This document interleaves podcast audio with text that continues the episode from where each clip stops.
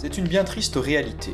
Seulement 10% des astronautes envoyés dans l'espace depuis les débuts de l'exploration spatiale sont des femmes. Comment peut-on expliquer une telle disparité? Quel a été le rôle des femmes dans la course à l'espace? Et surtout, peut-on espérer voir l'espace se féminiser peu à peu?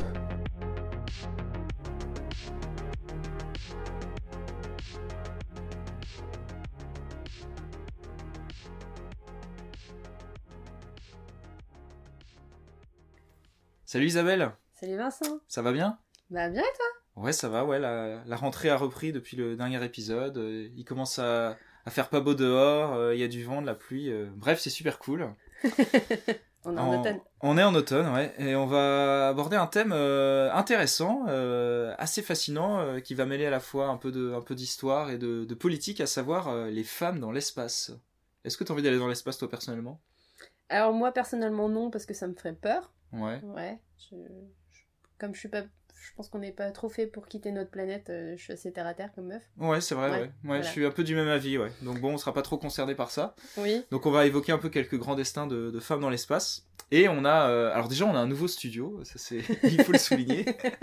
Donc je- le son sera peut-être légèrement différent comparé aux épisodes précédents. Euh, et on est en public, non on n'est pas en public. et on a aussi un invité euh, exceptionnel pour parler de, de ce thème. Euh, Eric Zemmour, bonjour. T'enchaînes blague sur blague, Ouais. donc, là. Ah, je suis, euh. Et elles sont même pas préparées en plus. Pour commencer l'intro, euh, on voulait parler d'un film. Mais moi j'ai pas fait l'effort de le regarder. Ouais. Un film qui parle un petit peu du sujet qui s'appelle euh, Les figures de l'ombre. Et faut pas se tromper avec Les Femmes de l'ombre, qui est un film français avec Sophie Marceau qui parle de la résistance. Ah ouais, tu vois, j'ai entendu parler ni de l'un ni de, ni de l'autre. C'est Oui. récent ça, Les figures de l'ombre C'est sorti euh, il y a quelques années seulement? Euh... 2016 si je me trompe pas, mais j'ai un doute. 2016. Ouais. Mais heureusement Ah, que les bah, femmes sont là pour regarder les films, pour parler de la thématique dans le podcast quand même. Ouais, Ouais. hein. complètement. Alors est-ce que je peux te laisser parler de ce formidable film, Isabelle? Donc, euh, Les Figures de l'ombre est un film de Théodore Melfi, sorti en 2016, adapté du livre Hidden Figure Hidden Figures. de Ma- euh, Margot Lee Shetterly, donc tous les deux inspirés de, de réels. On suit l'histoire de trois femmes qui ont marqué euh, l'histoire bah, du coup des États-Unis et qui ont eu un rôle déterminant euh, dans les premières avancées aérospatiales. Catherine Johnson, Dorothy Vaughan et Mary Jackson. Donc ça se passe en gros pendant la course à l'espace, quoi, dans les, dans les Ouais. années, euh, années 60 On est en plein dans la course à l'espace, à la conquête de l'espace. Euh, on voit les avancées des Russes. Euh, donc il y a Kevin Costner qui joue dedans, qui joue le supérieur de Catherine euh, Johnson, D'accord. euh, et qui est en mode vénère parce que bah, les Américains ils ont toujours pas fait grand chose et qu'il faut, euh, il y a un coup décisif à faire, il va falloir se speeder un petit peu. D'accord. Bah oui, c'est vrai, pour rappel, c'est les soviétiques qui envoient le premier satellite dans l'espace en 57, Sputnik, et puis qui envoient aussi le premier homme euh, dans l'espace, euh, Yuri Gagarin, en 61 de tête. Oui. Toutes les trois elles sont engagées à la NASA en tant que calculatrices humaines. Donc euh, D'accord. on situe qu'à l'époque il n'y a pas d'ordinateur. En fait c'est en train d'arriver parce que... Elles ont de l'acné du coup, ou quoi C'était du... Donc c'est des calculatrices humaines. Oui, euh, on voit pendant le film l'ordinateur d'IBM est en train de s'installer. Mais c'est galère parce qu'il passe pas les portes, parce qu'il est lourd, parce qu'il marche pas, parce qu'il faut l'installer, parce qu'il faut combien de personnes compétentes pour pouvoir l'installer et que ça fonctionne et qu'il fasse des calculs. Enfin bref, C'est pas un laptop, quoi. c'est non, c'est c'est la merde. Mhm. En attendant d'avoir un, un ordinateur euh, performant, euh, on passe euh, par donc des groupes de femmes qui font des calculs. Donc Catherine Johnson qui fait partie de ce groupe-là avec Mary Jackson et Dorothy Vaughan qui est leur chef, gros- Ouais. grosso modo. Mhm. Ensuite, elles sont amenées à, à aller travailler dans différents postes. Donc euh, Catherine Johnson est appelée à faire les calculs de lancement des fusées, euh, s'occupe notamment des missions Mercury et Apollo. Ouais. En attendant que l'ordinateur justement d'IBM soit installé, Dorothy Vaughan euh, commencera à s'intéresser à l'informatique. Mhm. Et euh, parce qu'elle sent que le vent va tourner, elles vont vite euh, devenir désuètes, le, le groupe de calculatrices humaines. On Donc, aura il les faut- ordinateurs, quoi, c'est ça Ouais. On aura plus besoin des, des calculatrices humaines. Donc elle apprend à parler le langage de l'ordinateur IBM et du coup, euh, ben, elle apprend à le dompter. C'est ce qu'on voit pendant le film. Mary euh, Jackson, elle, elle veut devenir euh, ingénieure en, en aéronautique. Alors déjà, il y avait aucune femme qui avait un poste d'ingénieur à la NASA. Donc là, c'est Kristen Dunst dans le film qui joue euh, la femme euh, et qui Mhm. lui dit mais pour être ingénieur, il faut avoir tel diplôme. Elle fait ouais, mais dans cette école-là, je peux pas y aller parce que au moment de la ségrégation, du coup, il y a des écoles pour les gens de couleur, D'accord. qui sont blancs. D'accord. Et donc là, c'est une école pour blancs uniquement. Donc elle est obligée de passer par un juge pour qu'il lui donne l'autorisation, pour ensuite suivre les cours du soir, euh, donc après le boulot, euh, pour avoir le diplôme d'ingénieur, pour ensuite postuler, déposer son dossier, pour ensuite devenir ingénieur en aéronautique. On dirait un roman de Kafka. C'est laborieux, c'est très très laborieux. Donc Ouais. là, euh, les trois cumulent le fait d'être une femme et en plus de couleur, donc Ouais, c'est un peu ouais, la galère. Donc c'est des combats euh, du quotidien et justement euh, par rapport à Catherine, pendant tout le film, elle fait régulièrement 800 mètres pour aller aux toilettes. Parce que du coup, les toilettes pour euh, personnes de couleur se trouvent le plus proche à 800 mètres. Donc du coup, elle, on la voit courir avec ses dossiers de calcul et revenir et tout ça juste pour aller, pour aller aux toilettes. Euh, quand elle veut boire du café, du coup, ben, quand elle arrive dans son nouvel en- nouveau bureau, euh, on lui met sa petite cafetière et tu démerdes avec ton café parce Mhm. que tu prends pas le café des autres Ah ouais, dans notre bureau fou, où on est exclusivement masculin, sauf une dame que je suppose être la secrétaire personnelle de Kevin Costner. En fait, on sait pas plus non plus. Et, euh, et donc voilà, donc à un moment donné, elle pète un watt. Kevin Costner, euh, qui a trop besoin d'elle et que ça le fait chier qu'elle doive courir à chaque fois euh, pendant 40 minutes pour aller faire pipi, décide d'exploser toutes les pancartes réservées aux personnes de couleur. Donc du coup, il déclare que toutes les toilettes, toutes les toilettes deviennent Désormais. universelles. Voilà, ouais. Donc du coup voilà, donc le film, on, on les suit et comment elles arrivent à, à, à changer ça? Donc Marie arrive à combattre et à lutter contre euh, les idées reçues et devient donc ingénieure aéronautique. Et euh, Dorothy, elle, ben, elle en fait, elle aimerait bien être promue parce que elle remplace, au début on voit qu'elle remplace euh, une personne qui les supervise, elle fait le boulot mais elle est pas mieux payée. Et quand elle demande à être promue on lui dit bah oui mais t'es en tant que remplaçante donc on va pas te promouvoir. Et puis enfin, Kristen Dunst, bref, vraiment un rôle tête à claque. Et Dorothy, quand elle voit IBM, elle se dit là, il faut qu'on se mette à l'informatique parce que sinon, c'est plus possible. Comme ça, elle arrive à lutter et à créer sa place parce que du coup, elle devient même supérieure à, ou même légale de Kristen Dunst, Mhm. ce qui est un peu impensable euh, à ce Mhm. moment-là. C'est euh, les luttes euh, du, du quotidien et, euh, et même euh, Catherine Johnson, elle, elle rencontre euh, Monsieur Johnson parce qu'elle était mariée à un homme avant mais qui est décédé, c'est ce qu'on comprend. Et puis elle rencontre Monsieur Johnson. Et puis même lui, quand elle lui explique qu'elle travaille à la NASA, il lui fait une femme? D'accord, première Et réaction. là, elle fait ok. C'est surtout ces euh, éléments-là qui sont développés euh, dans le film. D'accord. Et donc, euh, on voit aussi bah, le passage quand John Glenn doit aller en orbite. L'ordinateur IBM est installé. On voit que les calculs plantent, donc il Mhm. retarde le lancement. Et là, il dit, il dit à Kevin Costner Non, c'est pas possible, mais rappelez-moi Catherine, je veux qu'elle fasse ses calculs. Et donc, c'est un fait réel, ça aussi. Mhm. Elle a recalculé le trajet pour que John aille dans l'espace. D'accord. Ouais, ouais, ouais. On Euh, voit que John Glenn, c'est pas un personnage très très cool. Bah, dans le film, il est sympa. Après, on apprendra un peu plus tard qu'il est moins sympa que ça. ouais, tout à fait. Voilà. ouais. Et euh, On en parlera tout à l'heure, mais John Glenn, c'est le premier américain à avoir effectué une orbite complète autour de la, de la Terre. Mm.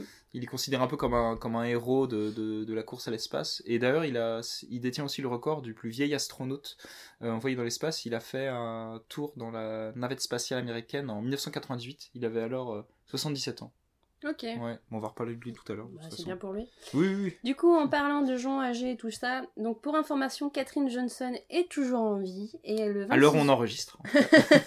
oui, alors on enregistre. Parce qu'elle a fêté ses 101 ans le 26 août dernier. Et bon, on lui souhaite un bon anniversaire. Ouais. Elle a... Barack Obama lui a mis aussi une médaille. euh, Exactement, ouais, j'ai vu ça ouais. Il y a quelques années déjà, ouais. il me Donc, semble, hein. euh, Mm. pour euh, la Mm. remercier de tout ce qu'elle a fait. Eh ben, ça fait une bonne, euh, une bonne introduction euh, à ce podcast, à cette émission. Euh, c'est vrai qu'on voit que c'est une chose sur, sur Terre, que c'est déjà très compliqué pour les femmes, la NASA, d'accéder à des postes d'ingénieurs, notamment. Et c'est encore une autre chose dans, dans l'espace. Si on regarde un peu les statistiques, sur, 6, sur 564 astronautes qui ont été envoyés dans l'espace depuis 1961, il y en a seulement 65 qui sont des, des femmes. Donc on est très très très très très loin de la, de la, parité. On va essayer de, de comprendre pourquoi, on va essayer de voir si euh, cette situation va être amenée à, changer. Mais avant toute chose, déjà, on va, revenir sur quelques figures féminines marquantes de l'exploration euh, spatiale, quelques, quelques grands destins. Commencer par la première femme à avoir euh, jamais été dans l'espace, qui s'appelle Valentina Tereshkova. Alors pour rappel, euh, en 1961, donc Yuri Gagarin devient le premier homme à effectuer un vol dans l'espace. Il, est, euh, soviétique et c'est un, très grand euh, moment dans la course à l'espace. L'URSS souhaite donc surfer sur ce succès et envoyer une femme euh, dans l'espace. Oui, et en plus, si j'ai bien compris, c'est juste pour euh, avoir cette médaille-là, quoi. Exactement, ouais. On, là, on est, euh, bah ouais, on est sur les, on est sur les premiers, on est sur les pion- pionniers. Donc c'est vrai, premier satellite URSS, premier homme URSS. Et ben on va continuer, première femme URSS. Mm. Avant, il y avait aussi le premier animal, euh, etc. Premier chat, Petit- premier singe. Petit euh. trophée, là. J'imagine bien. Ouais, tous les trophées dans la, dans la salle de réunion euh, de l'époque euh, au Kremlin. Donc à l'époque, il y a plus de 400 femmes qui sont euh, sélectionnées, et ce fut euh, Nikita Khrouchtchev euh, lui-même. Donc si vous n'avez pas trop en tête vos cours d'histoire de, de l'époque du collège, c'est le premier secrétaire du parti à l'époque. Et on dit que c'est lui qui a choisi parmi les cinq dernières candidates une jeune ouvrière du textile, donc qui s'appelait Valentina Tereshkova. Donc en tout, elle a réalisé 48 orbites autour de la Terre en 70 heures et 41 minutes à bord de la capsule Vostok, donc du 16 au 19 juin 1963. Alors elle détient euh, plusieurs records. Déjà, c'est l'unique femme à avoir réalisé un vol seul dans l'espace. Et un deuxième record, c'est toujours la plus jeune femme à être allée dans l'espace. À l'époque, elle avait 26 ans. Alors pour info, le plus jeune homme, c'est aussi un soviétique qui s'appelait euh, German Titov et qui avait 25 ans en 1961.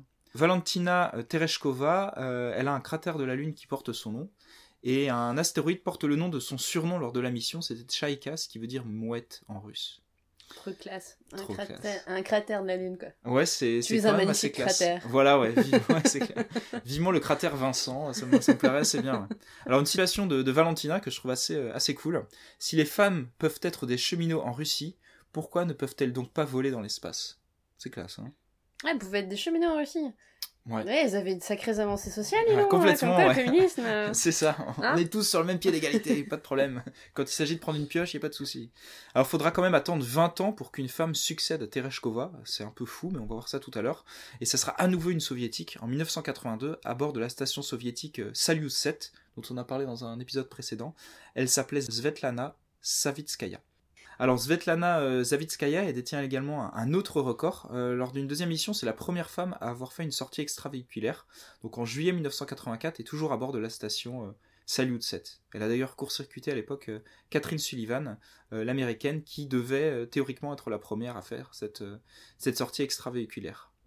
Oui, parce que les Américains annoncent en grande pompe ce qu'ils comptent faire, et donc du coup, les Russes s'amusent à court-circuiter. Voilà, ouais, Ouais. ouais, on est en plein là, vraiment dans, dans la course, quoi. Alors c'est assez surprenant d'ailleurs pourquoi les Américains n'ont pas, euh, suivi euh, à l'époque. Eh ben, euh, t'en as parlé déjà un petit peu en intro. euh, c'est vrai que si les femmes n'ont pas participé en tant qu'astronautes aux missions Apollo, leur rôle a été essentiel. Et on va évoquer d'autres, d'autres destins, à commencer par Margaret Hamilton. Oui, mathéma- mathématicienne de génie, donc pionnière de l'informatique et plus précisément des logiciels. C'est la directrice du département logiciel du MIT, Massachusetts Institute of Technology. qui a conçu l'ordinateur embarqué à bord des missions Apollo, puis donc à bord du Skylab, la station spatiale. Un petit rappel, l'informatique à l'époque, l'Apollo Guidance Computer sur lequel tournent les programmes de Margaret Hamilton, contient seulement 72 kilooctets de mémoire morte pour le stockage des programmes et 4 kilooctets de mémoire vive et fonctionne avec un processeur de 1 MHz. Le plus basique des smartphones, donc à notre époque, est jusqu'à plusieurs millions de fois plus puissant, donc on est allé sur la ligne avec ce genre de programme. À noter qu'elle implante aussi dans le système une fonction de priorisation des tâches. Donc au, au moment de se poser sur la Lune en juillet euh, 69, l'ordinateur de bord de module Eagle est submergé d'erreurs. Il surcharge, grosso modo c'est la merde. On peut dire ça comme ça. Donc euh, grâce au procédé d'Hamilton, il se concentre heureusement sur sa tâche principale, ignorant les erreurs, sa tâche principale étant de se Donc c'est dire l'ingéniosité dont il fallait faire preuve, et comme euh, le dit Hamilton elle-même, il n'y avait pas d'autre choix que d'être des pionniers. Ouais, c'est vrai, on dit souvent que l'exploration spatiale, ça sert à rien, tout ça. Mais là, encore une fois, on peut le voir que ça a permis d'apporter tout un tas de technologies et de faire progresser euh, euh, l'ingénierie, l'informatique, les ordinateurs, de manière beaucoup plus rapide que ce que ça aurait été sans exploration spatiale. Autre figure euh, ayant marqué donc euh, l'histoire de la conquête spatiale, donc on revient sur Catherine Johnson, un des personnages du film, qui euh, a, calculé euh, bah, les trajectoires d'Apollo. Mhm. Elle a une Barbie à son effigie. Oui, oui, oui. Mattel a- est dans son délire depuis 2018 de faire des figures historiques. Ouais. Donc en effet, Catherine Johnson a sa propre Barbie Donc Et- on, on trouve ça sur leur site internet. D'accord. Elle a pas des Lego aussi Un, un Lego une, un- Si, il y a Lego le... Il me semble, il y a le. les Lego, euh, les Lego euh, Women in Space. Ouais, c'est ça, ouais. Euh, je pense que c'est lié au programme Women Oui. in Space. Ouais, dont Voilà. on va parler tout à l'heure. Pour les enfants, si jamais vous voulez les cultiver un petit peu, il existe des jouets. Ouais, ouais, pourquoi pas, ouais, ouais, pourquoi pas. Mais bon, c'est quand même, je crois que c'est 75 dollars la poupée. D'accord, ben Ouais. écoute, non alors. Voilà. Alors, autre destin, on a Sheila euh, Thibault, euh, une ingénieure de la NASA qui a développé le Rendezvous Docking Simulator, euh, bah, qui permet tout simplement de simuler l'amarrage du module euh, lunaire à la, à la surface de la Lune. Il y a aussi Frances Poppy Northcutt, par rapport au, au dernier podcast que nous avons enregistré. Elle apparaît au documentaire euh, La conquête de la Lune, toute l'histoire. Ouais, Et euh, donc qui témoigne du fait que ben à chaque fois qu'elle rencontrait un journaliste, c'était assez lourd qu'on lui dise mais vous êtes une femme, vous faites comment pour travailler avec la NASA et tout ça? Donc c'est pour ça qu'après euh, sa carrière au sein de la NASA, elle se reconvertit dans les années 70 comme avocate spécialisée dans les droits de la femme Mhm. et euh, travaillant pour l'organisation féministe américaine National Organization of Women, for Women, pardon. Et euh, elle milite notamment pour la défense euh, du droit euh, de l'avortement. Donc je pense qu'en ce moment elle a pas mal de boulot. Mhm. C'est vrai qu'il faut rappeler que l'émission Apollo, euh, c'est euh, plus de 400 000 personnes, aussi bien en interne à la Mm. NASA, mais des sous-traitants, etc. C'est une aventure euh, extraordinaire qui a pu mobiliser aussi bien jusqu'aux couturières des combinaisons des astronautes, jusqu'aux entreprises qui fabriquaient les appareils photo, etc. Donc là, c'est qu'un petit, euh, comment dire, euh, extrait de quelques figures, mais qui en a des, des centaines et des centaines euh, d'autres également, dont on aurait pu parler. Mais comme on l'a dit tout à l'heure, eh ben, il n'y a, il pas de femmes, euh, pas de là-haut et la NASA euh, a été très en retard. euh. Alors il y a un livre qui est sorti en 2005 qui a été écrit par euh, l'historienne Margaret Weidkamp qui s'appelle Right Stuff Wrong Sex et il revient sur la course à l'espace et l'absence des femmes là-haut. Alors faut savoir que les choses n'auraient auraient peut-être pu être euh, différentes. Le premier corps d'astronautes de la NASA, qui s'appelait le Mercury 7 en 1959, il ne contenait que des hommes, parce qu'ils étaient des, pilotes d'avions à réaction, et que c'était un métier qui, excluait les femmes. Donc de fait, elles n'avaient pas la possibilité de les intégrer. À l'époque, donc le docteur Randy Lovelace, qui est un contractant de, la NASA et les fondateurs d'une clinique aéromédicale, euh, il sélectionne des femmes malgré tout en leur faisant passer des tests euh, identiques à ceux du Mercury 7. Et après ces sélections, donc il reste 13 femmes qui seront surnommées les, Mercury euh, 13, qui font aussi bien, voire mieux que les hommes sur des tests euh, similaires. Et très vite, la presse euh, s'empare du sujet euh, et est assez enthousiaste vis-à-vis de, de ces femmes qui pourraient aller dans l'espace. Euh, Lovelace, lui, euh, bon, il est probablement progressiste, mais il y voit aussi des intérêts pratiques. Euh, les femmes sont plus légères, elles nécessitent moins de carburant pour être envoyées dans l'espace, elles mangent aussi moins que les hommes, et a priori, elles seraient euh, moins sujettes aux problèmes euh, cardiovasculaires. Donc en tout cas, il n'y a aucune raison objective de privilégier euh, des hommes. Mais la NASA euh, suspend ce programme, donc qui s'appelait le programme euh, Women in Space. De toute façon, ni l'armée, ni les gouvernements de l'époque, ni la NASA ne souhaitaient envoyer de, femmes dans l'espace, sans donner vraiment de raison euh, objective. Alors il y a deux femmes du groupe euh, Mercury 13, donc Géraldine Jerry McCobb et Jane Hart, qui tentent au début des années 60 donc, de relancer le programme, notamment en écrivant au président américain Lyndon Johnson, mais sans succès. Elles passeront aussi devant une commission du Congrès pour, pour euh, justifier leur, euh, leur position, mais toujours pareil, euh, sans succès. Une petite citation de Cobb devant le Congrès américain. Il y avait des femmes dans le Mayflower et dans le premier train de wagons qui voyageaient vers l'ouest, travaillant aux côtés des hommes pour créer de nouvelles pistes vers de nouveaux horizons. Nous demandons cette opportunité dans l'espace. Toujours face à ce congrès, John Glenn, donc troisième américain à être allé dans l'espace, et qui, on le rappelle, a, a demandé, donc euh, c'est lui qui a demandé à ce que Catherine Johnson vérifie les calculs de son trajet avant de décoller pour faire le tour de l'orbite de notre chère petite planète, euh, s'opposera fermement au programme de Women in Space, déclarant même que cela risquerait de compromettre l'objectif de faire marcher l'homme sur la Lune avant la fin de la décennie comme promis par Kennedy. Donc, si la femme va dans l'espace, on n'ira pas sur la Lune, c'est comme ça. Ouais, c'est clair. Il a déclaré devant le Congrès euh, Les hommes partent et se battent dans les avions et pilotent les avions et reviennent aider à les concevoir, les construire et les tester. Le fait que les femmes ne soient pas dans ce domaine est un fait de notre ordre social. Sympa, John. Ouais, mais tu vois, c'est ce qu'on disait tout à l'heure euh, dans cette course à l'espace. Les Américains, ils ont toujours talonné euh, puis rattrapé les Soviétiques sur tous les plans. Premier homme, les Soviétiques en ont envoyé un, c'est pas grave, on suit derrière. Premier satellite, toujours, toujours, toujours, ils revenaient à la charge, jusqu'à finalement les dépasser avec euh, Apollo 11, qui est un peu l'apothéose de la, de la course à l'espace. Il y a juste un objectif euh, qu'ils n'ont pas essayé de, de rattraper, c'est euh, l'envoi d'une femme dans l'espace. C'est quand même assez curieux, on dirait qu'il y a vraiment une espèce de, de blocage culturel propre aux USA là-dessus. Et du coup, il faudra attendre 1983 pour qu'une femme américaine voyage finalement dans l'espace. 1983 quand même. hein. Mm. Euh, Sally Ride à bord de la, de la navette spatiale Challenger. Alors elle aussi, elle a une Barbie à son, à son effigie d'ailleurs. Oui, dans la série des, des femmes inspirantes. Et a c'est aussi sa figurine euh, Lego, dans, bah, justement dans la série euh, Woman. euh, Ah, il y a une série Woman of NASA, je crois. Ah, en fait, c'est ça. Donc, les Barbie, c'est euh, ça doit être Inspiring Woman, les femmes inspirantes. Et Lego, ça doit être Woman of NASA, les femmes de la. NASA, alors. Ça Ouais. doit être ça. Ok. Du coup, elle a participé à deux missions. La troisième fut annulée suite au terrible accident de la navette Challenger en 85, où sept astronautes ont été tués. Et après sa carrière d'astronaute, elle reprend notamment ses études d'astrophysique et écrit des livres de vulgarisation. Une petite citation euh, de, euh, de Sally Ride.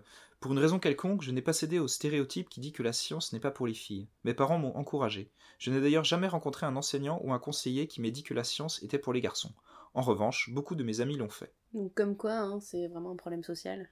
Alors, quelques autres femmes dans l'espace, au-delà de, de Valentina euh, Tereshkova et de, de Sally Ride. On peut parler du destin tragique de euh, Krista euh, McAuliffe. Oui, donc c'est une professeure choisie par la NASA pour devenir le nouveau symbole de la conquête spatiale. Donc là, ils se sont dit, allez, on va être, on va être cool, on va prendre une meuf euh, pour... euh, Il faut être moderne, c'est bon. faut être moderne. Et euh, devenir la première passagère. Et, euh, et en plus, ça, ça se passe pendant les années Reagan, donc c'est une véritable révolution. America is back. Ouais. Et euh, le problème, bah, c'est qu'elle décède dans l'explosion de la navette Challenger quelques secondes après le décollage. Donc, euh, est-ce qu'on peut la considérer comme la première femme décédée pour les, les programmes Ah oui, c'est fort possible. Ouais. ouais, ouais, ouais. Adieu, Christa. Alors on a aussi euh, Mae Jemison. Elle a été acceptée en 87 par la NASA après sa seconde euh, tentative et elle devient elle la première femme afro-américaine à aller dans l'espace. Donc pour l'anecdote, euh, elle joue dans un épisode de la série Star Trek, la nouvelle génération, une série de 1993 dont elle était très grande fan. Et d'ailleurs elle dit que c'est vraiment Star Trek qui l'a poussée à, à s'intéresser au, cosmos et à vouloir devenir astronaute. Ah, D'ailleurs, je me suis pas renseignée pour le premier homme afro-américain parce que euh, Kennedy, à un moment donné, voulait qu'il y ait un homme de couleur dans le programme pour devenir astronaute, mais on le voit justement dans le documentaire euh, D'accord. euh, de trois épisodes d'une heure et demie, là, euh, que finalement, il est. Non. Ils n'étaient pas encore prêts non plus à mettre une personne de couleur dans l'espace. D'accord. euh, même à mettre à étiqueter astronaute, je crois. Ah oui, complètement, ouais. Donc, euh, je, je me suis pas renseignée là-dessus, du coup. Eh ben on fera un podcast sur euh, les Afro-Américains dans l'espace. D'accord. bah, du coup, là, on arrive à la première française et européenne qui va dans l'espace, Claudie Aigneret. Cocorico, Et ouais, Cocorico. Toujours la seule française d'ailleurs. pas bien. Ouais, voilà.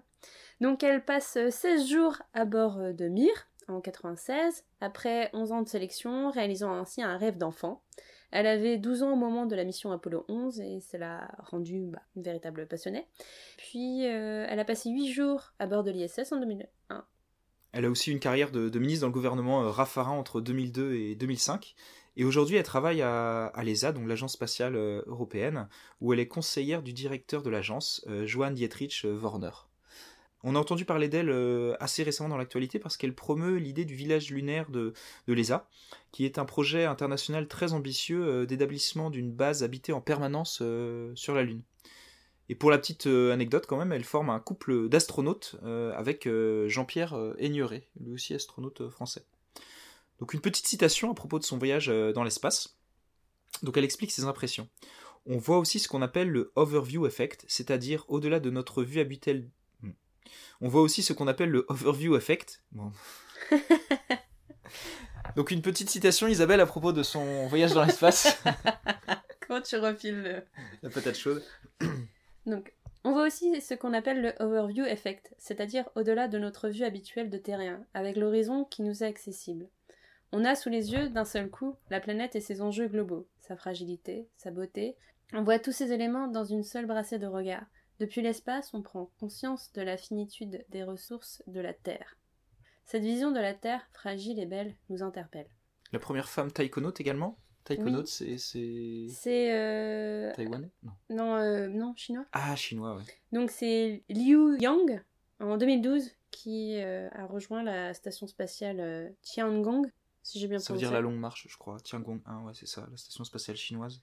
Par contre, il n'y a toujours pas de viomanotes Non, alors, les y viomanotes- viomanotes Les astronautes indiens Ouais. Ouais. C'est astronaute pour les Américains, cosmonaute pour les Russes. Alors du coup, bah, Spationautes pour les Français. spationaute pour les Français. euh, les Chinois ils se sont dit bah nous on va s'appeler tachyonaute et puis les Indiens vioma. Viomanotes. Voilà, merci. Mais il n'y en a pas, toujours pas de viomanotes, ni homme ni femme, Non. c'est ça? Pour le moment c'est la théorie. Ah ouais. Le record de la femme qui a passé le plus de temps dans l'espace, c'est Peggy Whitson avec 665 jours en, cumulé. Mais je crois qu'on va le voir tout à l'heure, euh, ce record va être dépassé. Bon alors la question qu'on se pose tous, euh, bon on n'est pas des spécialistes, mais pourquoi il y a si peu de femmes euh, dans l'espace? C'est terrible. Ben, il y a des raisons évidemment historiques, culturelles, sociales et sociétales qui l'expliquent. Et je pense qu'il faudrait inviter des, des sociologues, des historiens pour en, pour en parler. Il faut savoir que déjà de base, il y a très peu de femmes également dans les domaines euh, scientifiques, et qui sont forcément des domaines pourvoyeurs euh, euh, d'astronautes. Claudie Ignoré, elle, a parlé peut-être d'une espèce d'autocensure, donc je vais la citer. Il y a, je pense, aujourd'hui, sur les 557 astronautes, seulement 60 femmes. Il y a donc 10% de femmes astronautes, mais aussi 10% de candidates. Pourquoi y a-t-il seulement 10% de jeunes femmes qui se sentent attirées par la candidature et cette aventure? Moi je de répondre parce que ça a l'air d'être compliqué quoi. Quand, quand on voit par rapport euh, au film, bon toi tu l'as pas vu mais euh, déjà que c'était compliqué à l'époque, je suis pas sûre que ça ait tellement évolué. Maintenant, faut avoir envie d'en avoir chier quoi, enfin de, de Ouais, ouais, galérer et de Ouais. des bâtons dans les roues quoi. Désolée pour le gros mot. Ouais, ouais. mm. Il y a une astronaute américaine euh, également qui a parlé de possible discrimination de la NASA qui se base en fait sur les recommandations en matière d'exposition au rayonnement, puisque quand on va dans l'espace on est sujet au, rayonnement. Elle se base sur des normes qui ont été établies par le Conseil national de la radioprotection, où les limites d'exposition pour les femmes sont inférieures d'environ 20% par rapport aux hommes, euh, en raison de risques supplémentaires de cancer du sein, de l'ovaire et de, l'utérus. Donc souvent quand on envoie des femmes dans l'espace, eh ben, ça, dure, euh, ça dure moins longtemps. Et c'est plus compliqué. Euh, or, les modèles utilisés donc pour calculer ces, limites seraient assez anciens, ils dateraient de 1945 et d'observations faites euh, suite au largage de la bombe Hiroshima. Et donc ça limiterait fatalement les carrières des astronautes femmes.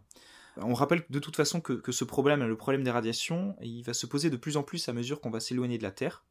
Et euh, tous les astronautes, hommes ou femmes, seraient probablement au-dessus du seuil de risque critique de développer un cancer dans le cas d'un voyage sur Mars. D'autant plus que euh, l'intérêt majeur de- du voyage dans l'espace et notamment de l'ISS, c'est quand même de voir les effets sur le corps humain, ou que ce soit aussi au Oui. niveau des radiations.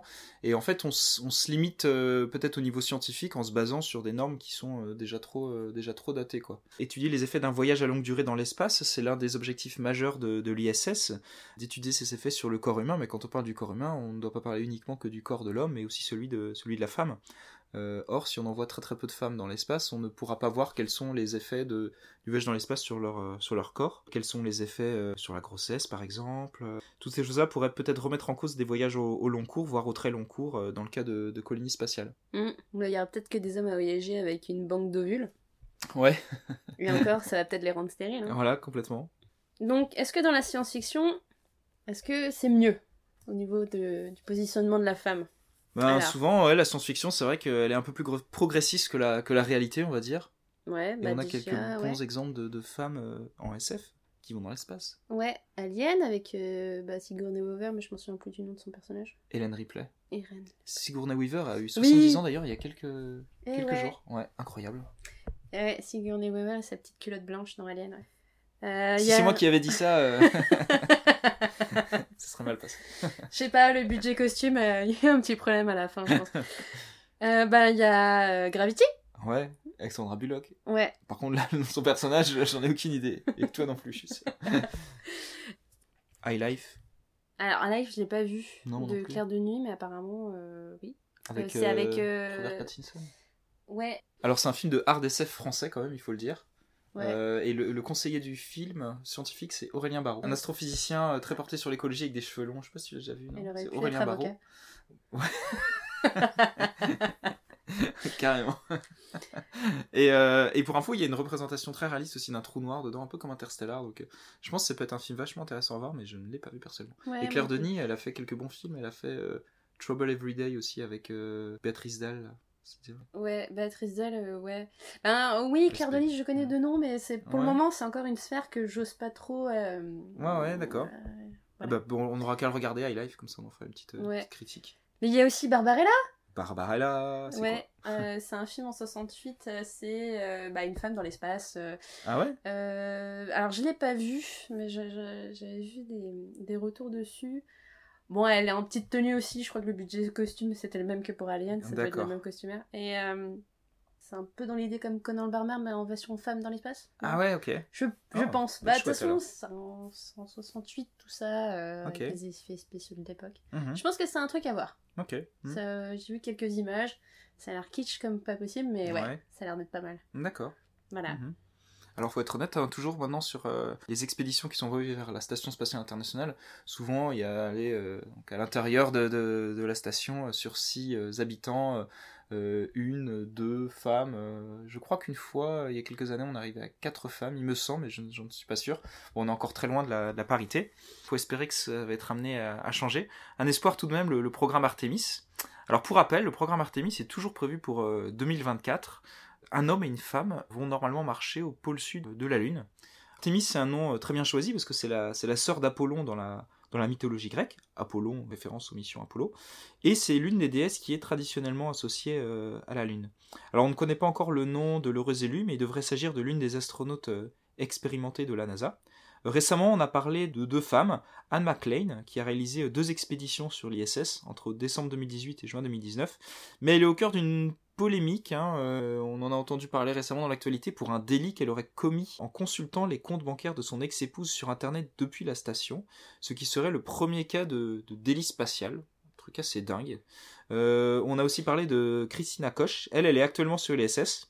Et elle deviendra la femme qui a passé le plus de temps dans l'espace à son retour sur Terre en février 2020, avec euh, 335 jours. Elle battra ainsi le record de Peggy Whitson, euh, dont on a parlé euh, tout à l'heure, et dont le record était de, de 328 jours. Alors pour rappel, le programme Artemis, bon, il avance euh, tant bien que mal. On ne sait pas trop comment ça va se passer. On avait parlé au départ d'une station en orbite constamment autour de la Lune, qui remplacerait aussi un peu l'ISS et qui permettrait de faire des, des allers-retours entre la station et le- la surface de la Lune, et qui serait un premier pas vers un voyage futur vers Mars. Bon, c'est controversé quand même euh, pour raison de, de budget insuffisant, pour euh, des raisons de calendrier euh, trop compliquées à tenir. Donc on croise les doigts, on croise les doigts. Et puis aussi pour raisons politiques, euh, puisque c'est un programme qui est initié par euh, Trump et par l'administrateur actuel de la NASA, qui s'appelle Jim Bridenstine, mais un changement de, de, de, gouvernement suite à une décision de Trump ou s'il perd les prochaines élections pourrait complètement bouleverser ce, ce calendrier. Ouais, c'est étonnant que son gouvernement accepte que ce soit un programme qui s'appelle Artemis et qu'ils envoient une femme sur la Lune. Ouais, Étant donné qu'il est pour le retour des femmes euh, dans la, la maison. dans la cuisine. Ouais, Dans la cuisine. Ouais. Ouais, ouais, ouais, c'est vrai. bah, Ça se, voilà, ça va se faire comme ça. Mais au-delà de l'impulsion euh, politique, faut quand même euh, se féliciter que ça se fasse. Il faut espérer qu'on retourne sur la Lune. Enfin, moi, c'est mon cas, en tout cas. Voilà. Ah ouais, je pense qu'on a fait un dossier plus court que les autres fois. Finalement. Ouais, finalement, alors qu'il y avait quand même euh, beaucoup de choses à dire. Mais c'est vrai qu'on aurait pu euh, aller encore plus dans le, dans le détail. L'idée, c'était surtout de, de montrer un petit peu ce qui s'est passé pendant la course à l'espace et d'évoquer quelques grandes euh, figures de la, de la conquête spatiale féminine, Mhm. astronaute féminine. Et puis bah que c'est toujours un, je pense un combat actuel. hein, parce Ouais, que, complètement, ouais. Comme, comme on voit, il n'y a pas plus de femmes maintenant que Non. dans le passé. Et c'est un combat qui va pas se mener uniquement sur Mm. les astronautes, mais aussi évidemment sur les, les formations scientifiques, dans les universités, euh, Mm. dans les écoles d'ingénieurs, etc. Et donc je pense que c'est pas en passe d'être euh, résolu tout de suite. Non. Une petite conclusion euh, culturelle euh, s'impose, euh, puisque c'est devenu la, la, la routine. Bah oui, carrément. Donc de quoi tu vas nous parler, Vincent? Alors, ouf, oula, ça va pas être très, euh, très joyeux.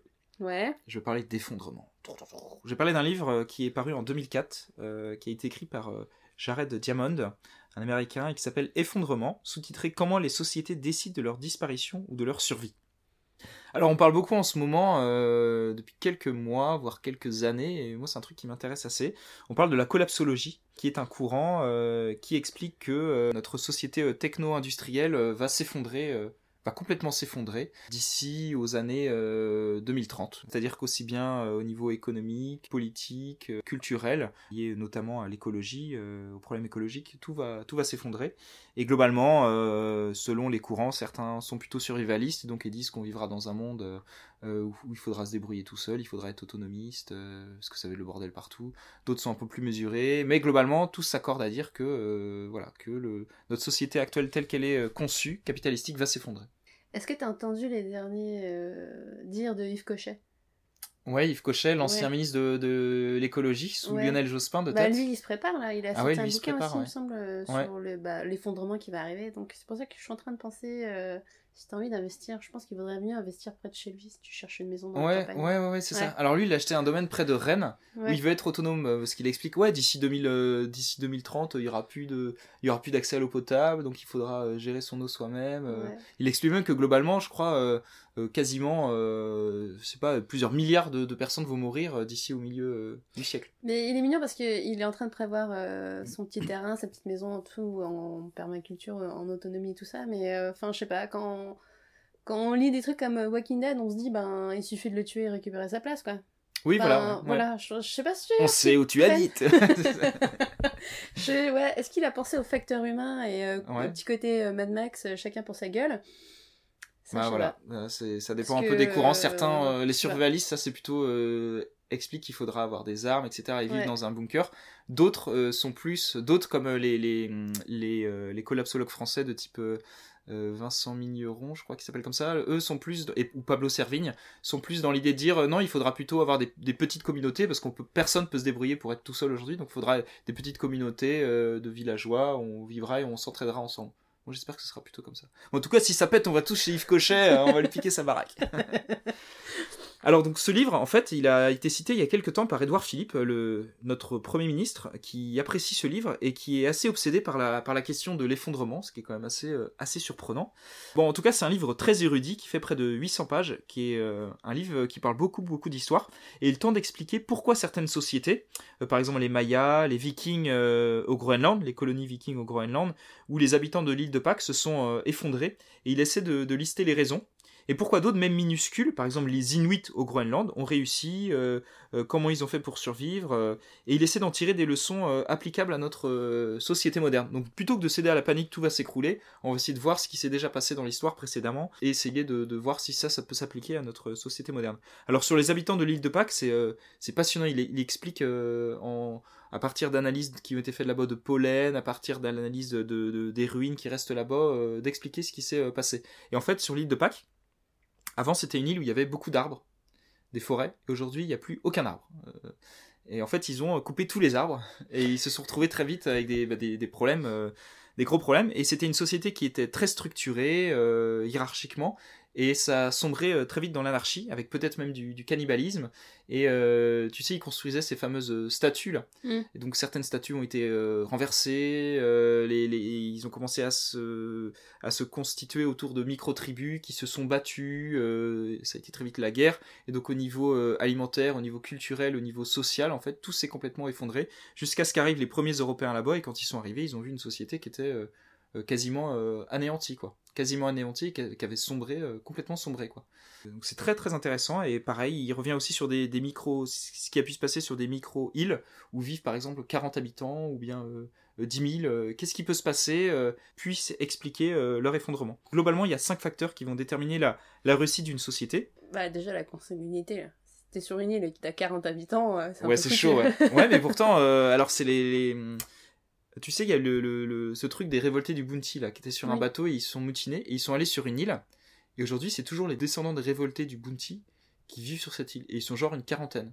Ah bah, il faudrait qu'ils développent l'application comme en Islande pour savoir si t'es pas ton cousin. euh, Bah, mais là, ils sont tous, euh, c'est sûr, tous cousins. Ouais, en plus, il y a eu ouais, un petit scandale euh, sexuel là-dessus il y a quelques années. Enfin bref, tu voir sur internet, c'est assez glauque. mmh. Mais euh, par contre, j'étais sur leur site et tu, tu, tu peux t'installer sur leur île, qui est donc connue comme la plus petite île, enfin l'île avec le, le, le plus petit nombre d'habitants. Mhm. Et tu peux t'installer là-bas et tout. Il y a même internet et tout. hein. Donc si tu veux refaire ta vie, de l'internet. Voilà. Bon, il y a peut-être pas la fibre, mais si tu peux déjà télécharger des films, euh, t'as de quoi faire. quoi. D'ailleurs, euh, une île comme ça isolée, euh, ça pourrait être une cache pour euh, Xavier Dupont de Ligonnès. Tu vas le placer. Non, ouais. Voilà, donc euh, cinq facteurs la dégradation environnementale, le changement climatique, la présence de voisins hostiles, la perte de partenaires commerciaux, et enfin les réponses de la société face à ces problèmes environnementaux. Mais globalement, ce qui est le plus, c'est que sur tous les exemples de sociétés qu'il a observés, jamais euh, la crise environnementale était le seul euh, aspect. Il y avait toujours d'autres aspects euh, à côté, il y avait toujours d'autres critères. Parmi ces cinq-là qui avaient, qui, qui s'était écroulé quoi. Mais bon, si on applique à ça aujourd'hui, ben, c'est vrai que la dégradation environnementale on l'a, le changement climatique on l'a, la présence de voisins hostiles eh ben on, on, On peut l'a. l'avoir, ouais, on l'a, ouais. Euh, la perte de partenaires commerciaux, eh ben, euh, on vit dans une société où tout est globalisé, donc on peut très vite perdre un partenaire commercial, euh, les États-Unis par rapport à la Chine, par exemple, ou au Moyen-Orient, etc. Donc ça peut arriver. Et la- les réponses de la société face à ces problèmes environnementaux, on est concerné aussi pour l'instant des réponses. Il y a rien du tout, quoi. Mm. A rien du tout. Moi, je pense qu'on va tous devenir des zombies parce qu'avec la fonte des glaces, ça va réveiller de vieux virus et puis on va tous se transformer en, en trucs qui vont marcher ramper en faisant. euh, Alors franchement, euh, il y a plein de cas d'apocalypse, mais c'est c'est celui-là qui arrive, c'est le plus cool, quoi. Une invasion de zombies, mais Ah, euh, pas. Parce que l'autre jour, on a regardé une vidéo de Dirty Biology, puis il est allé. euh, un vulgarisateur, c'est ça, de- Voilà. de, YouTube, ouais. il est allé, euh, du coup, dans, dans le nord, nord, nord, nord, là, au Groenland. Nord de la France? Non. Ah non, non, d'accord. non, il est allé dans la- l'Arctique. Ouais, ouais, Ouais. Et euh, bref, il, en fait, à un moment donné, il allait dans un endroit où euh, des gens qui avaient euh, une maladie, je sais plus laquelle, qui n'existe plus maintenant, étaient enterrés là. Mais le truc, c'est que Hmm. si ça fond, Mhm. le virus est toujours actif. Ah ouais, d'accord, ouais. Voilà. ouais. Bref, Ah oui, tout à fait, ouais, c'est ce genre de vidéo qu'on aime bien regarder de temps en temps pour se dire Yeah Ouais, demain ça va être cool. Ouais. Ouais, non, bah, c'est ça, parce euh, qu'il y a aussi tout, il y a aussi beaucoup de méthane qui est concentré euh, sous les glaces, euh, et la, la- la fonte des glaces pourrait provoquer l'ouverture de ces poches et libérer encore plus de gaz, euh, Ouais. de gaz sur Terre, ou peut-être effectivement d'anciennes, d'anciennes maladies, d'anciens, Mm. Bah, virus. il en parle aussi dans Ouais. sa vidéo, ouais. Ouais, ouais, ouais. Bon, on verra, dans, on en reparle dans allez, une dizaine d'années. Pour, le pod- pour le podcast numéro Ouais. 100. On le fera dans la rue. euh, ça sera sur des cassettes qu'on s'échangera euh, par le troc et tout. Ça va être trop bien. Ah, je dois avoir toujours mon lecteur cassette, moi. Ouais, je, le- je le retrouve. Ouais, moi j'ai un magnétoscope. Il est même sous la télé, juste à côté du, du lecteur DVD. Et il y a des petites VHS à côté que je regarde jamais, mais, euh, mais on sait jamais. On pourra en voir avoir besoin. Non, j'ai pas essayé. Ouais. Mais c'est un magnétoscope 4 têtes. À l'époque, on disait ça. 2 ou 4 têtes. 4 têtes avec nettoyage des bandes et tout. Enfin, c'est un truc. euh. C'est le nec plus ultra. hein. Alors voilà, une petite note d'optimisme quand même euh, de ton côté, Isabelle. Bah, moi, je vais parler euh, un peu d'effondrement aussi, mais plutôt dans la SF. Euh, donc, euh, bah, moi, je vais parler de Dark Crystal.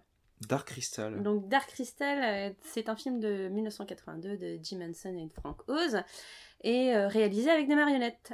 Euh, donc, euh, grosso modo, le synopsis, c'est euh, le monde de Tra, donc euh, la Terre s'appelle Tra, là où ils sont, qui est un... C'est la Terre ou c'est un autre monde? Une autre Ouais, c'est un, un autre monde. Ouais. Ben oui, je suppose, ce sera un autre monde. Ouais. Oui, c'est un autre monde. Et en fait, il y avait une faune et une flore euh, luxuriante qui a été corrompue. On suit l'histoire de Jen, qui est un gelfling, et euh, qui, euh, qui, chez les mystiques, c'est le dernier gelfling, et euh, son maître, donc au tout début, décède, et il dit Jen, il faut que tu ailles sauver Tra, il faut que tu ailles sauver le cristal, euh, détenu par les Skeksis, ou Skeksis en VO Mhm. euh, qui ont corrompu le cristal et donc qui ont corrompu la planète parce que le cristal et la planète sont liés. Mhm.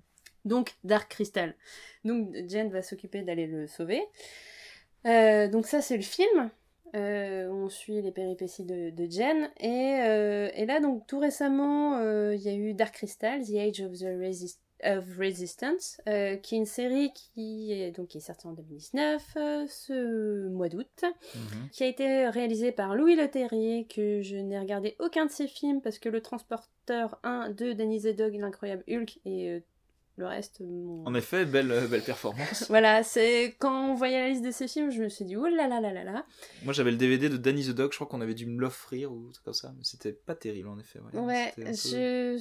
bref, je trouve qu'il a une filmographie qui me tente pas trop. Bon. Ah, c'est marrant qu'il ait été mis là-dessus euh, sur un en tel projet. fait, euh, bah, la série, euh, donc euh, coproduite par The Jim Henson Company, parce que oui, donc Jim Henson il est décédé, et Netflix. Donc déjà, bon, Netflix, on a un peu peur aussi parce que des fois ils reprennent, donc c'est pas terrible quand ils font des, des reprises. Et ben Ouais. là, c'est grosse surprise. Euh, Ah ouais Ouais, je trouve que c'était une grosse claque, personnellement. Donc pour avoir vu le film, euh, moi j'ai vu le film, j'ai connu quand j'étais petite. T'avais pas peur Euh, non Je- Quand je un peu Ben, en fait, les Skeksis font très peur. Ouais. Elles sont très moches, c'est squelettiques, ils sont. Mhm. T'as la peau qui, qui cloque et tout ça, et puis ils parlent bizarre. euh. Et donc, euh, ouais, si, ça fait peur parce qu'il y a des passages, notamment avec le cristal qui. euh, En fait, les Skeksis veulent rester i- immortels et ils absorbent l'énergie vitale des autres créatures de la planète Dotra et ils utilisent le, cr- le cristal. C'est pour ça que le cristal est corrompu. Mhm. Mhm. Et donc, t'as des scènes un peu où tu vois une petite, petite marionnette trop, trop choupie d'un petit podling, c'est un- une autre créature de Tra, et puis tu vois qu'il se, qu'il se fait vider de son, son essence vitale et il se transforme. Enfin, c'est un, peu horrible. Et donc, Ouais. si ça marque un peu. euh, faut pas regarder euh, trop, trop jeune le film. Euh, mais la série est encore pire. D'accord. C'est un peu plus violent. Donc c'est un préquel, donc on n'a pas besoin d'avoir vu le film de l'époque pour voir la série. Oh, Oui, Peut-être qu'il y a des références après qui aident à mieux Ben, comprendre. c'est-à-dire que oui, c'est un préquel, donc il respecte euh, la trame du film, il respecte euh, aussi euh, la réalisation parce que c'est donc c'est ils sont ils ont fait ça en marionnette. C'était pas ça à la base, parce qu'il y a un documentaire à la suite du- de la série où ils expliquent certaines choses et au début ils pensaient faire tout en 3D. Ah ouais, Ouais, jusqu'à ce qu'ils se disent ouais non, en fait on va faire des marionnettes à l'ancienne quoi. à l'ancienne. Mm. Donc là, euh, l'histoire de la série, c'est euh, on suit euh, trois Gelflings, donc ça se passe avant, donc les Gelflings existent encore, il y a sept clans différents, et on suit euh, Ryan, euh, Brea et Dit, qui en fait sont au courant qu'il y a quelque chose qui se passe un peu bizarre. Donc Ryan voit que les Skeksis euh, qui sont là sont des, des, des créatures nocives et méchantes, parce que Mhm. euh, c'est là aussi, c'est à ce moment-là que les Skeksis se rendent compte qu'ils peuvent absorber le- l'essence des créatures et donc euh, tuent leur premier Gelfling. Euh, Dit, euh, elle, est, euh, elle vit dans des grottes et il y a son arbre magique, enfin l'arbre ancestral de la planète qui, qui arrive à se connecter avec elle et qui lui dit le, le Darkening, il arrive. Mhm. Donc Darkening is coming. Donc elle va, elle doit aller voir la Olmodra, c'est comme ça qu'on dit, la grande gérante, pour lui dire ben ça va pas, la planète va pas bien et il faut la sauver. Et Brea qui, elle, elle est dans les livres et euh, qui se rend compte qu'il y a des... quelque chose d'ancestral et de secret qui est un peu caché euh, sous le château et qu'il se passe des choses. Et donc bref, c'est trois personnages qui sont chacun à leur point, qui vont se rejoindre pour essayer de, de lutter contre euh, l'obscur. Bon, il y a quand même un peu de CGI, hein. Faut, faut, faut l'avouer. C'est quand même pas mal en marionnette. D'ailleurs, on voit ça dans le documentaire. Et il y a un peu de CGI, mais bon. Pour les ça- décors peut-être Ouais, ou pour les pour, des, décors. pour des effets euh, Bah, de temps en temps, il y a, y un peu d'action et ça arrive que euh, il il y a un... Ça se voit que c'est images synthèse. Quoi. Franchement, non, ça, Non ça passe. Ouais, donc c'est ça bien. passe bien. Mhm. Parce que même là, il y a, il y a des scènes de combat, c'est en marionnette, quoi. Ouais. Bon, après, c'est du combat à la marionnette? J'avoue qu'il y a quand même une Ouais. scène où il y, a, euh, il y a une dizaine, une quinzaine de marionnettes, ils se battent. Est-ce qu'on voit les, mecs, les mains des mecs au-dessus euh, qui font jouer les non, mais marionnettes? non, parce qu'ils sont par en dessous, en fait. On se rend Par compte que, ah ouais. que tous les, les décors sont à taille humaine. Ils portent les Gelflings sur eux, sur les épaules. Et il y a une autre personne qui a... En fait, ils sont à peu près... bah, Pour les Skeksis, Oh. ils sont à deux. Oh là, le boulot incroyable. Ouais, c'est le, le, le, le reportage, il est génial. Et euh, donc, du coup, ils reprennent toute cette mythologie et euh, l'amplifient et du coup ouvrent d'autres ou- d'autres ouvertures. Enfin, et, euh, et l'histoire est bien, les personnages sont bien, les marionnettes sont super.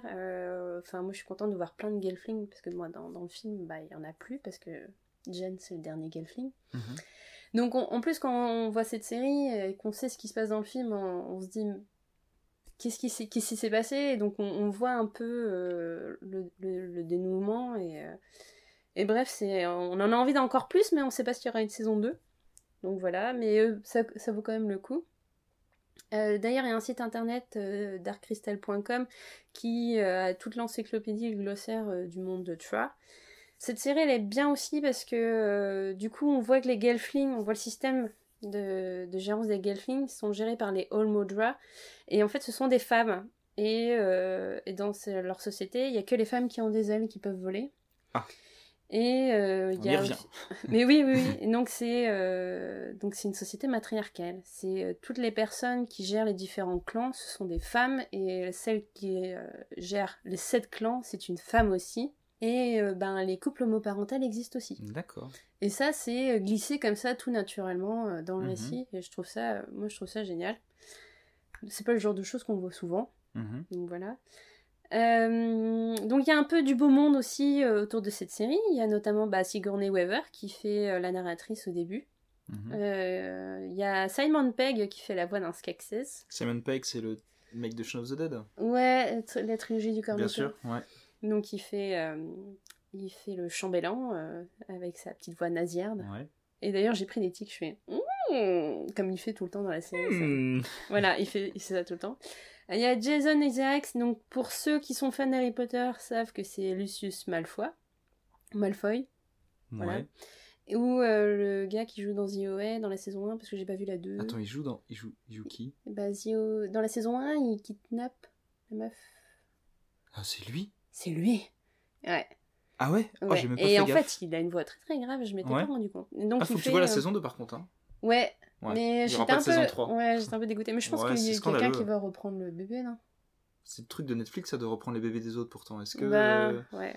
est-ce que quelqu'un va prendre le bébé? Peut-être Amazon ou je sais pas. Ah, Bah, c'est dommage, c'est ça vraiment le dommage. problème avec Netflix. Donc du coup, c'est pour ça que ben, y a la saison 2 ou pas de Dark Crystal à Ouais. voir. Après, Bah si ouais, à ça se termine, ça, ça reste que sur la une, ça fonctionne aussi. hein. Ok, ouais, il y a une fin quoi. Euh, alors moi j'étais contente parce que quand euh, il y a un des épisodes euh, de Dark Crystal, The Age of Resistance, euh, il y a une scène, il y a une mise en avis où on voit une scène de marionnettes avec, ben, c'est-à-dire que c'est des marionnettes Mhm. qu'on suit, mais il y a une scène de marionnettes. Et c'est Barnaby Dixon qui la réalise.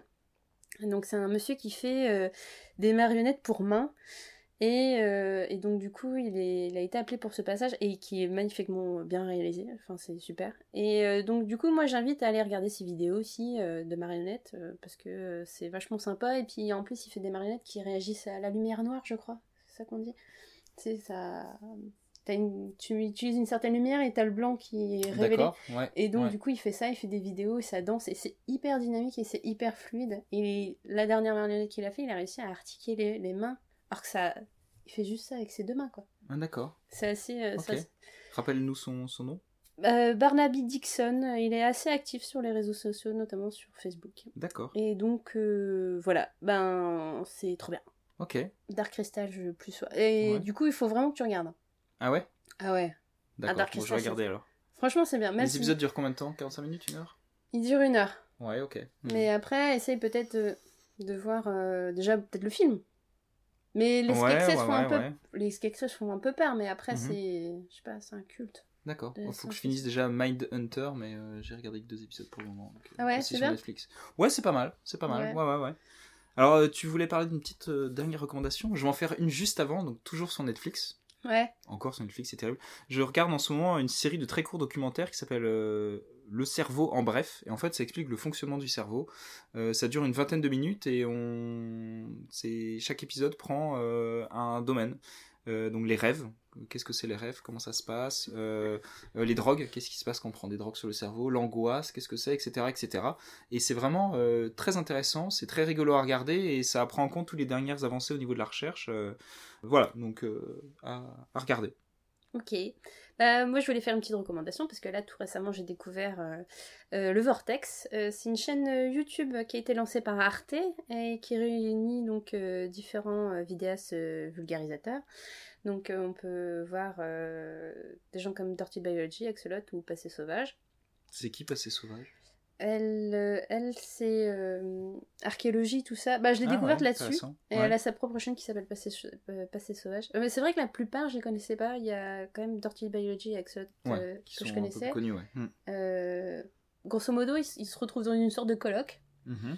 Et ils font chacun, je crois, une vidéo par semaine sur leur thématique. Et euh, c'est assez intéressant parce qu'on on touche à tout. Il y a même des gens qui, donc, qui parlent des, euh, des gens, euh, des réactions sur Internet, sur les réseaux sociaux. Il y en a une qui parle d'imprimante 3D, euh, Passé Sauvage qui parle justement de, de l'histoire, des découvertes de l'homme, Dirty Biology qui parle de biologie. Bref, c'est assez dynamique. Et puis en plus, ils se... quand ils ont besoin d'une question par rapport à une thématique qu'eux ils gèrent moins, ils vont voir leurs collègues pour essayer de voir euh, et répondre à différentes euh, interrogations. C'est assez dynamique et c'est sympa. Et euh, je trouve que du coup, c'est pas mal parce que, comme on se le disait en off, je trouve qu'Arte a su bien rebondir et propose du programme assez intéressant euh, qu'on peut euh, accéder via bah, YouTube. Et donc, euh, bah, ils arrivent à mettre ce potentiel-là en avant, quoi. Mhm. Donc euh, voilà, c'est des programmes courts et intéressants. Euh, le Vortex. Moi, je regarde ça en mangeant, des trucs comme ça. Ouais. Ouais, des vidéos YouTube ou des courts documentaires. euh. Ouais, bah nous c'est, euh, c'est on se dit ah on n'a pas le temps pour regarder un film le soir et puis on se regarde Ouais, plusieurs épisodes et puis finalement Ouais, tout réuni on aurait pu regarder un film. Oui, c'est clair. Voir un film de 3 heures. Ouais voilà.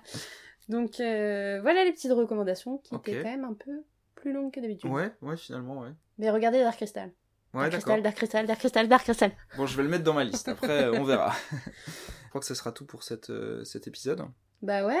Est-ce qu'on rappelle aux gens qu'il faut euh, s'abonner, tout ça, ou non On n'a pas besoin. Les Bon la routine quoi. Vous Ouais. savez, vous cliquez, vous aimez et puis. euh. Ouais, un petit partage.